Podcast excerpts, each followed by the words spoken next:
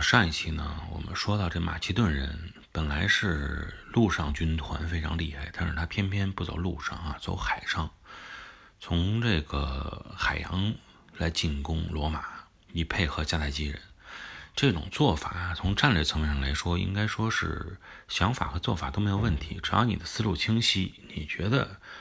自己应该怎么样去做，对自己最完美，然后呢，采取。呃，这种战略上的方式都是没有错的，但它有一个问题，就是说你战略上的层面上没有问题，但你实力上怎么样？你和加他和加蒂加奈基人实际上遇到的面对罗马的问题是一样的，就是罗马的实力到底怎么样？罗马到底有没有被击垮？是不是已经到了溃不成军的地步了？先不考虑罗马陆军的损失确实是多，但它的补充。速度啊，非常的快，能不能迅速补充好他的陆军装备、陆军人员？还有一个问题就是，罗马海军并没有遭到重创。罗马海军补齐，在罗马在之前补齐了自己短板以后啊，他的海军实际上已经非常强大了。那么在这种情况下，马其顿选择从海路去攻击伊比利亚啊，可可想而知啊。情况并进展的并不是非常的顺利。事实上，马其顿也不傻，马其顿队说，觉得自己能在海战中击败罗马，根本也不抱什么希望。本身自己就这么几十艘小舰组成的舰队啊，你去跟罗马海军抗衡，虽然罗马在陆地上与迦太基人战争中有很多这个大战是失败的，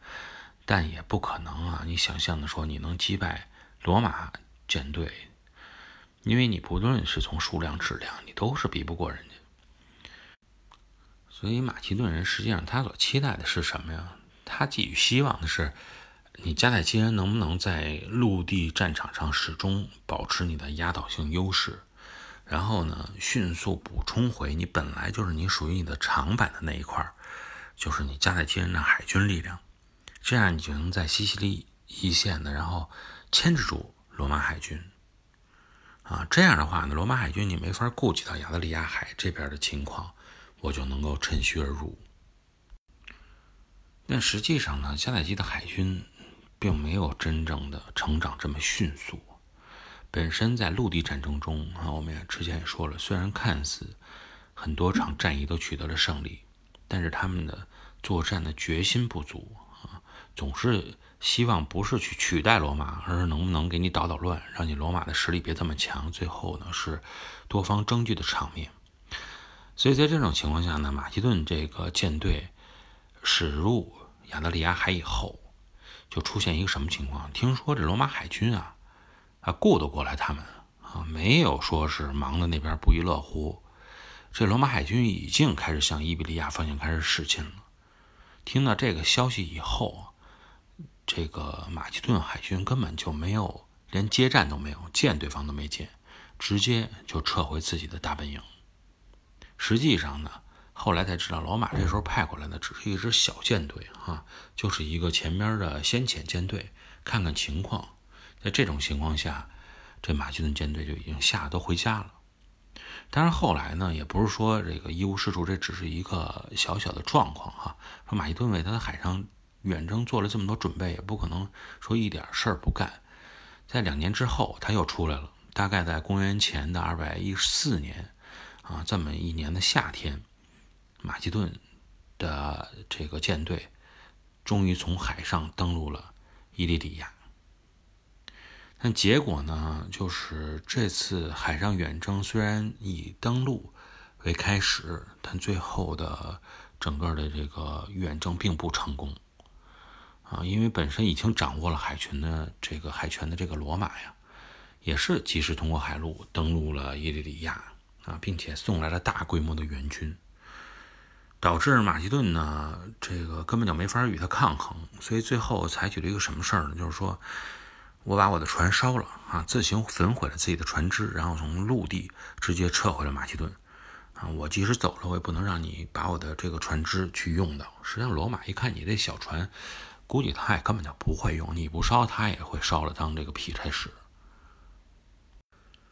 那么有的朋友就会有一个思考啊，说这个罗马海军不是一直在跟迦太基海军对战吗？他怎么就能抽出身来，然后来这个根据马其顿的这个进军和远征，来到亚得里亚海，直接解决了这场危机？实际上原因啊，还是我们之前说这个，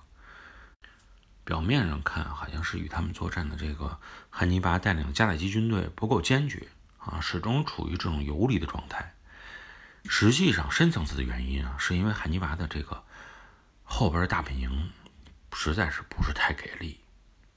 身处北非的迦太基本土啊，在整个这一次战役中根本就没有直接参加过战局啊，没有直接作战。为什么呢？就是因为迦太基城中的那帮政治家，他们实际上呢思路一直都是以一种投机的状态，在让汉尼拔在外作战啊。这些政客更像是一种从事风投的那些商人啊。他把汉尼拔啊带领的迦太基军队当成一个投资的项目啊，可以说简单的说，你就是说成是罗马项目啊。风投大家都了解，他们所从事的都是这种看似有风险的项目，然后介入，可能一百个项目进去以后啊，九十八个都不行，有两个成功了，然后这两个回报率超过了百分之百、百分之二百，甚至于百分之一千啊，通过这种。博概率的方式啊，来去挣钱。所以，所有的风投都一样，他不会把全部的身家性命、所有的资本去压在一个项目上，那就不是风投了，那是赌博。从这个战争上、战场上也能看出来，他们所投资罗马项目是希望有一个什么结果呢？就是希望罗马能够被汉尼拔弄得分崩离析。啊，这样的话。这些政客就能是非常的高兴了，因为他们是真正的受益者，依然可以让整个的这个贸易网建立起来，然后呢，让迦太基人能够成为这个贸易网的中心。但有一个不好的结果，就是汉尼拔啊，这个战胜了罗马，在战胜罗马的同时啊，直接取代了罗马，获得了巨大的这种声望。那么这个时候，身处北非的这些政客就觉得是一件非常不好的事情，因为那样的话，整个你迦太基的政治中心啊，就要移到伊比利亚去，啊，移到伊比利亚半岛，整个我这块变成了一个不是非常重要的地方，你那边建成了一个繁荣的这个中心。就像当时他们考虑的迦太基人，迦太基做大啊做强以后，迦太基城取代了腓尼基的母邦推罗城。成为了腓尼基整个世界的中心一样，他们不希望这种情况发生。所以在这样的 一直以自身的利益为考虑的这种过程中，那么那些政客、那些所谓的风投商人啊，他更愿意让巴卡家族在伊比利亚所打造的是一种新的迦太基，或者新的呃这种。啊，配合原来的迦太基城的一个新的中心，啊，而且呢，他还承担了一个与罗马近身肉搏的这么一个任务，自己呢在旁边静观其变，啊，获取相应的利益。所以有些时候啊，我们在看待啊一场战役、一个时间段啊一个这个战争家他采取的策略方式的时候，不能说总是这种一种。啊，非常浅显、肤浅、只看表面的方式来分析当时的局势，啊，你可能会说，哎，你这个行军路线如果要是这样的话，不就赢了吗？啊，你这个汉尼拔，你当时要是坚决点，直接把罗马干掉，不是来回来去的去分崩离析他们，你不就成功了吗？啊，这只是一个非常肤浅的表面的一个看法，或者说是有点马后炮的看法，这是两个方面。一方面呢，就是说。你没有深入到当时的环境中，战争环境呢？你要了解的同时，你还要了解它的背景环境，它后方的政治环境，这这整个大环境都会影响他的决策。啊，他即使是说我去按照所谓的我一个人的思路把战争打赢了的话，也许我的结果并不还不如现在这种情况好呢？啊，你去，他有很多思路是你根本就没法去考量的。他不是简单的玩游戏啊，说我这么一过去赢了就赢了，这这盘这局就结束了。他要考虑的东西实在是太多太多了，所以呢，非常的不容易。还有一方面呢，就是在实际的这个整个的进程中。啊，我们是从历史的方向倒着去看的，觉得你应该怎么做。说起来很简单，但是在处在当时那个局面中，你也不好分析出后边的变化会是出现千变万化成什么样。啊，你要做出如何的这种策略，才能真正防止各种变化可能产生带来的不利后果。像这一场，啊，这个迦太基人。包括罗马人，包括马其顿人参与的这种战争中，就是变数啊，非常的多。本身呢，由于迦太基人本土的不作为，之前我们已经说了，这些政客的观望角度，挺好的一场，可以说是由伊比利亚半岛、北非参与，希腊半岛再加上西西里岛形成的这种对罗马形成这种 C 型的战略包围圈啊。啊，消失了，出了很多的漏洞，演变成为了什么呢？演变成为了伊比利亚半岛和意大利半岛的这种正面博弈。这个 C 型圈旁边全是观望的，他不进来。当然，我们说，如果说马其顿能够真正的全身心的投入这场战争，啊，去与迦太基人这个全力配合的话。